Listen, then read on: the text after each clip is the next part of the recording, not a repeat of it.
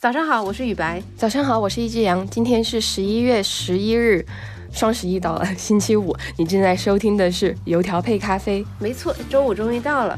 那最近两天的新闻呢，终于不再被马斯克统治了啊，真是听着就令人高兴啊。那今天雨白，你想和大家分享什么资讯呢？那第一条想跟大家分享的是，我跟小杨最近几天都在同频追更的大事件，就是所谓的币圈雷曼时刻，有一家据说是币圈第三大的交易所即将破产了。啊，那第二条我想跟大家分享的呢，是苹果供应链上很重要的耳机制造商歌尔的砍单疑云。当你说到砍单的时候，我就在想，那可能它既然被砍单了，它可能就不是一个重要的耳机制造商了 啊。那具体发生了什么，我们一会儿展开讲讲。我们先来听一听这个币圈的雷曼时刻吧。如果没记错，这已经是今年第二次币圈的雷曼时刻了吧？到底发生了什么？我们进一步看一看。对，就是我觉得吧，精彩的剧情还是得看币圈。那么在讲之前，我要先声明，作为一个旧世界的居民，我对于新世界的币圈的了解是相对有限的，因此我会从旧世界的视角来试图帮大家还原一下事情的来龙去脉。如果有讲的不够清晰准确的地方，还请大家多多包涵。那么这个事情，首先要给大家介绍一下主要角色。这次故事的主角叫 SBF。当然了，这是一个缩写和绰号，他的全名叫 Sam Bankman-Fried。然后很多人因为他非常标志的爆炸头的发型叫他爆炸头。他是一个币圈无人不知的人物。九二年出生，刚刚三十岁就因为坐拥一百七十亿美元的总资产，登上了福布斯的富豪排行榜。他在二零一九年呢，成立了本次故事的主角，也就是 FTX 交易所。那为什么他成立这个交易所？这个理由大家一猜可能也能猜得到。他就觉得说，当时市面上没有一家能让他满意的交易所，所以他决定自己成立了一家。那么到现在，FTX 这个交易所已经成为了整个加密货币世界的第三大交易所，仅次于币安和 Coinbase。讲完了故事的背景，那具体发生了什么呢？那么这份报告主要讲了 SBF 创立的另外一家对冲基金 Alameda 的它的资产负债表。报告显示，这家基金的主要资产是由 F FTX 这个交易所发行的代币组成的。他们拥有的这个代币数量约占这个代币整体流通量的百分之七十。那么与此同时呢阿拉梅达这个对冲基金与 FTX 代币相关的资产大概是五十八亿美元，占它总净资产的百分之八十八。那么这样的一份资产负债表意味着什么呢？其实大家很容易想清楚另外一个逻辑，就是当 FTX 这个交易所发行代币的时候，这个对冲基金可以以比较低的价格购买这个代币。然后呢，它可以通过持有它大量的这个代币控盘。刚才我们说，它拥有的代币达到整体流通量的百分之七十，它可以推升这个代币的市场价格。与此同时，它可以以这个高价但是缺乏流动性的代币作为抵押，然后又从这个交易所那里把真正的客户的钱借出来，然后再用这个钱拿去投资炒股。就这样讲，可能大家会还是觉得听起来有点迷惑。用一句话来简单解释，就是说这个对冲基金把 FTX 这个交易所当做自己的钱罐子，然后使用的其实是这个交易所的抵押借贷功能。什么意思呢？就是说，当这个交易所发行代币的时候，这个对冲基金它可以以比较低的价格来购买代币，然后囤大量的代币。因为它囤了大量的代币，它其实是可以推高这个代币的价格。虽然它没有流动性，当它把这个价格推高了之后，它又可以把这些代币。就是放在这个交易所抵押，然后把里边的客户的真金白银，不管你是美元也好、日元也好、人民币也好，换出来。换出来之后，他就可以加杠杆去炒股，去做各种各样的投资，只要能换取高额的利润就行。其实是空手套白狼、稳赚不赔的一个生意。只是说，当这件事情被披露出来，大家发现他们原来是这么玩的，就引发了大家对于这个对冲基金和交易所的这个不信任。那然后很显然，随之而来的就是挤兑嘛，大家就疯狂的想要提款。那么十一月六号的时候，就有人这个在伤口上撒盐了。赵长鹏，也就是币安的创始人，在推特上表示说，他们将抛售账面上所有 FTX 的代币，超过两千三百万枚。这其实是一件很奇怪的事情。比如说，我们做投资，肯定说我们要抢占先机，没有人会在自己操作之前先大声嚷嚷着说我要去干嘛干嘛干嘛。因为如果你先让别人知道了，你的机会窗口就没有了。但是赵长鹏却做了这个事情。那阿拉梅达这个对冲基金呢，也不甘示弱，当时他们也回应了，说只要你卖，我就买。我以大概多少多少美元的一个价格收走你卖的所有币。虽然阿拉梅达的这个回应很硬气，但是这一点都无助于重塑大家对于 FTX 的信心。到了十一月八号，人们仍然还在不停的从 FTX 中提取资金，而且几乎没有任何人存入。据统计，FTX 遭遇了大约六十亿美元的挤兑。SBF 也是这个创始人，他就在推特上表示说：“我们和币安就一项战略性交易达成了一致，有待尽职调查。”然后大家开始纷纷猜测：“不会吧？赵长鹏不会是要收购 FTX 吧？”没过多久，赵长鹏也确认了这件事。他说他们签订了一个无约束力的意向书，他打算把这个交易所给收购了。如果这个事情只发展到这儿，那它可能是一个比较精彩的商战故事。币圈第一大的交易所通过喊话砸盘，然后成功收购第三大的交易所。但是呢，我当时印象特别深，一觉醒来天又变了。有新闻报道说，币安可能不会再推进收购 FTX 的计划了，因为据说他们在评估内部数据和贷款承诺后，发现这个资金缺口比他们想象中的还要大。那与此同时，还有另外一种说法是，如果第一大的交易所收购了第三大的交易所，美国相关的部门会启动了这种反反垄断的调查，这也是币安不想看到的。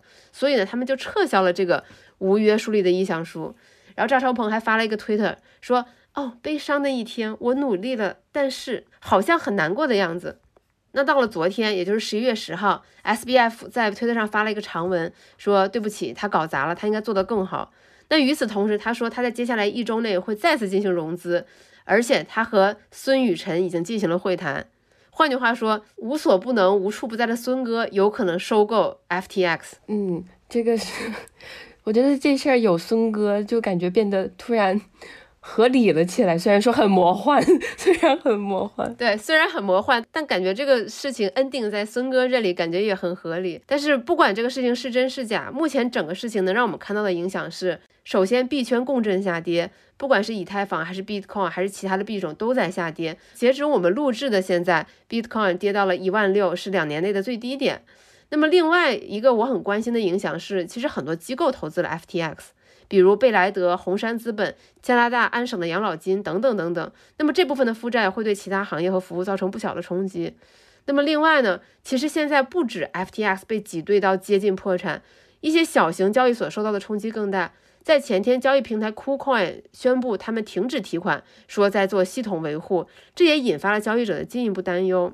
那么最后呢，我个人觉得有一个更严重的后果，就是大家对加密货币共识的动摇。你想，FTX 这个事儿，包括做市商，包括交易所，他们都丧失稳定性了，就没有什么是稳定，没有什么是确定的了。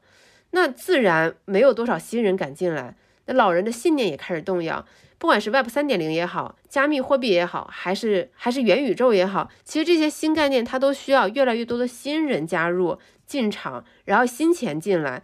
那如果没有新人敢进来，那真的只有剩下的老人护割韭菜了。这话说的有点难听，但事实如此。那那么与此同时，我还很想提醒的一点就是，千万不要盲目入场。你看到现在波动很大，里面可能有机会。如果 FTX 继续往下走的话，或许做空它是一个选择。但是其实币圈的各种过往经历告诉你，千万不要这么简单盲目的下场。今年上半年，Luna 的那个事情，其实大家都记忆犹新。Luna 因为死亡循环不断的下跌。但也有很多加密货币的交易者因为做空 Luna 而爆仓，在 Luna 暴跌的第三天，有一个瞬间从一涨到了四，拉爆了很多人的持仓。所以我还是想跟大家说，就是加密货币这个事情，投资一定要谨慎再谨慎。在你听到这期节目的时候，我相信这个故事肯定有了新的进展。但我们节目呢也会持续追踪这个事情未来的一些发展。呃，在未来的节目里，我们也会和你分享。非常期待孙哥下一步的。举措呢？啊，非常非常期待。那下一条呢？呃，我想邀请大家把目光转回到这个传统的现实的世界里面。就近两天，可能在国内的金融圈传的最火的小作文，就是关于接下来我要跟大家讲的这个企业的了，就是歌尔股份。歌尔是一个。苹果的耳机制造商，那在十一月八号的时候，他发布公告表示，最近收到境外某大客户的通知，要求暂停生产一款智能声学整机产品，预计今年营收会因此减少三十三亿元。按照去年的营收来算，这个体量约莫占总量的百分之四点二。呃，但是这位客户的其他合作还在正常的推进。就这份报告，他其实完全没有提具体的公司是谁，这个客户是谁。但是这两天。大家却因为这个事件引发出了种种传闻，然后感到坐立不安。歌尔也因此连续两天跌停。这两天内，他从一家市值接近八百亿元的公司跌成了一家六百多亿的公司，就市值蒸发了一百多亿。那这个那什么传闻这么厉害呢？首先传的最凶的是，呃，有一个知名的专门分析苹果产品的分析师郭明奇，他在 Twitter 上面分享了自己的调查结果。他表示，砍单的客户就是苹果，停产的这个产品就是 AirPods Pro 2，而且还补充到，暂停生产是因为生产的问题，而不是需求的问题。也就是说，不是苹果的那个耳机卖不出去了，而是生产环节出了问题。然后随后又有传闻说，歌尔近期的不良率造假被。被苹果发现了，苹果很生气，所以才砍单的。